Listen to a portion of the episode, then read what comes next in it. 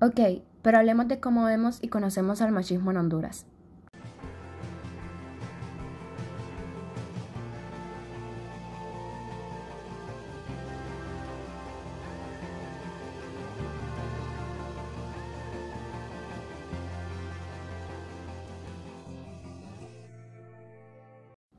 El machismo en Honduras siempre ha consistido en la exageración y énfasis de las características masculinas y sobre todo la creencia de la superioridad del hombre ante la mujer.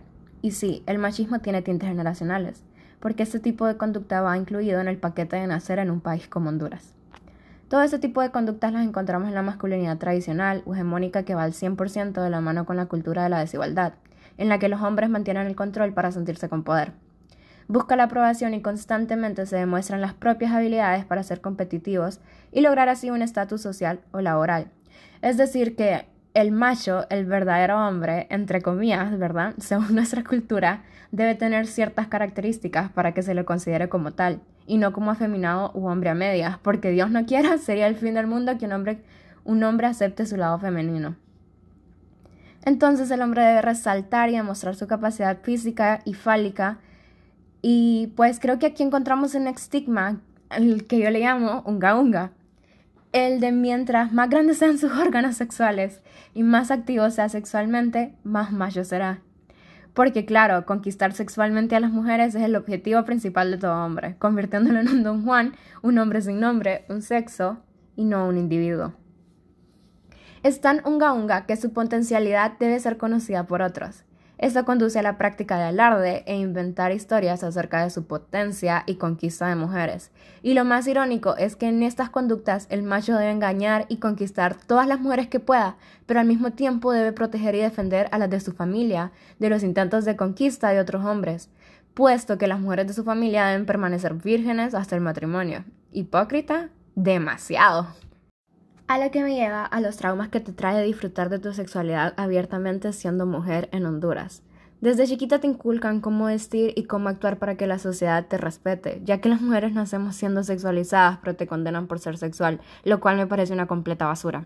Pero igual, no puedo culpar a nuestras madres y padres por la violencia de las que tenemos que cuidarnos fuera de nuestras casas, pero sí los puedo culpar por nunca hacer más que otra cosa que repetir las mismas conductas machistas. Porque datos estadísticos en el mundo demuestran que los hombres son los principales perpetradores de la violencia. Por eso es indispensable que ellos se comprometan para eliminarla. Los patrones de la masculinidad tradicional tienen altos costos personales, sociales e incluso económicos. Una cultura machista hace que los hombres sientan que deben actuar según el estereotipo de cómo tiene que ser su género y sean reacios a mostrar vulnerabilidad. Es decir, se espera que los hombres sean masculinos, lo que implica que deben ser autosuficientes, valientes, líderes, trabajadores y en todo momento evitar conductas estereotipadas como femeninas, como por ejemplo la expresión de nuestras emociones, la empatía, el cuidado.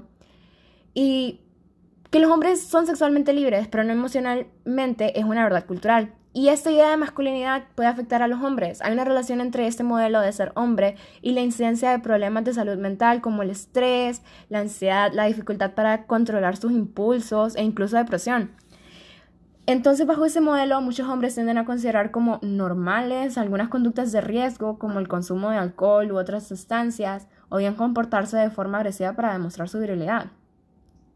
Y pues para no alargar mucho este episodio, eh, quería hablar un poquito general sobre lo que es el machismo en Honduras, o sea, las, las conductas que generalmente se encuentran. Y ya para terminar, los quiero invitar a que trabajen en ustedes, porque recuerden que para cambiar el mundo, primero hay que cambiar nosotros. Y pues, para cambiarnos a nosotros, los invito a que acepten otro tipo de manifestación de la masculinidad distintas de esta tradicional que nos han arraigado y metido a fuerza en nuestra cabeza como la eliminación de los roles de géneros, aprendidos sobre lo masculino y lo femenino. Solo así vamos a poder ser libres. Hay que entender que cada hombre y cada mujer es libre de asumir la masculinidad y su feminidad como lo prefiera, ya sea por su personalidad, o sea, cada persona puede mostrar sus debilidades sin miedo y aprovechar su talento para trabajar de forma más efectiva. Y no hay necesidad de buscar ningún tipo de confrontación. Hay que reconocer las consecuencias negativas que el machismo tiene en nuestras vidas y en nuestras relaciones interpersonales. Solo así vamos a modificar esos comportamientos que atentan contra nuestra dignidad y contra la dignidad de las personas de nuestro entorno. También lo que es el fomentar la empatía para estar en contacto con el otro de forma abierta y receptiva, respetando y valorando las diferencias es indispensable, porque al final eso es lo bonito del ser, que todo el, que el ser es diverso. Nunca vas a encontrar una persona que sea igual que vos o que piense igual que vos. Entonces, espero que se muestren dispuestos a desaprender patrones de conducta unga unga para no seguir perpetuando ese tipo de estereotipos, para no seguir perpetuando más de lo mismo. Mil gracias por quedarse conmigo hasta el final. Les recuerdo que son bienvenidos a compartir sus conocimientos y experiencias con nosotros, contactándome a través de mi Instagram, Twitter o correo. Lo pueden hacer de manera anónima o de manera personal, viniendo a dialogar conmigo aquí al programa. Y pues nos chequeamos en el próximo episodio.